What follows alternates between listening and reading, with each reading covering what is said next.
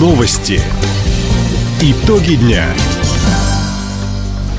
Итоги четверга подводит служба информации. У микрофона Иван Силадий в этом выпуске. Производство пассажирских автобусов планируют открыть в регионе. Новый подрядчик завершит работу на проблемных стройках Комсомольска. 12 школьников края одержали победу во Всероссийской Олимпиаде. Об этом и не только, более подробно. Дальневосточный автобусный кластер может появиться в Хабаровском крае. Такую перспективу обсудили губернатор Михаил Дегтярев и директор машиностроительного холдинга «Волгабас» Алексей Бакулин. Сегодня компания ежегодно выпускает 5000 автобусов. Еще один завод станет дополнительной точкой роста и для предприятия, и для нашего региона. В планах организовать не только производство транспорта и комплектующих, но и открыть научно-инжиниринговый центр по разработке новой техники. Будущий дальневосточный автобусный кластер намерены разместить на территории опережающего развития «Ракитная». Детальный проект готовят специалисты региональных и федеральных структур. Строительство онкоцентра в Комсомольске возобновят в этом году. На объект зайдет новый подрядчик – военно-строительная компания. На завершение работ требуется почти 3 миллиарда рублей. Часть этой суммы регион получит из федерального бюджета по единой дальневосточной субсидии. Почти 810 миллионов должны поступить уже в июне. Также за счет единой субсидии закончат возведение регионального центра развития спорта. Комплекс намерены сдать уже в следующем месяце. Также в конце года планируют открыть Центр игровых видов спорта и единоборств. Напомним, все эти объекты возводят по долгосрочному плану развития Комсомольска.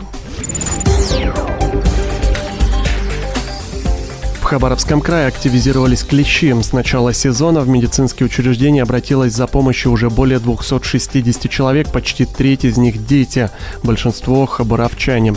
Профилактику иммуноглобулином прошли около 100 пострадавших. Сейчас в муниципальных образованиях проводят акарицидную обработку. На сегодня обезопасили 240 гектаров, это без малого 13% от плана. В управлении регионального Роспотребнадзора напоминают, в случае присасывания клеща нужно обязательно обратиться к медикам. Детям до 17 лет иммуноглобулин вводят бесплатно. Аллею славы воинов-дальневосточников заложили в краевом центре. Деревья в честь героев Великой Отечественной войны посадили у штаба Восточного военного округа. В церемонии приняли участие ветераны, юнормейцы, мэр города и офицеры штаба.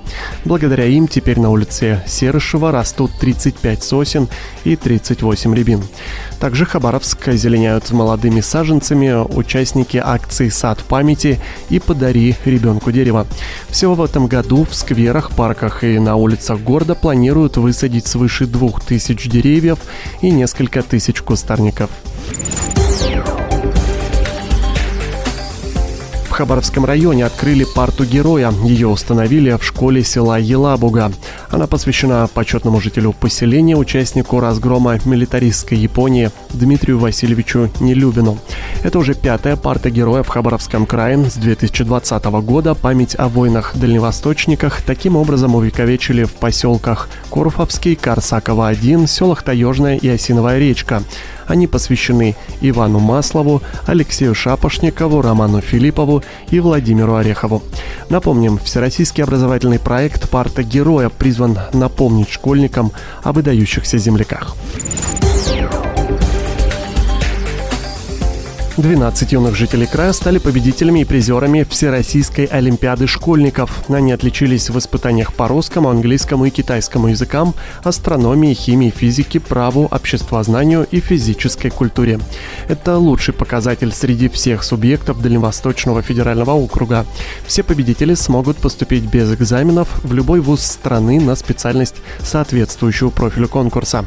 Кроме того, правительство региона наградит каждого из них премией имени генерал-губернатора Николая Ивановича Градекова. Таковы итоги четверга. У микрофона был Иван Силадий. Всего доброго и до встречи. Радио «Восток России». Телефон службы новостей 420282.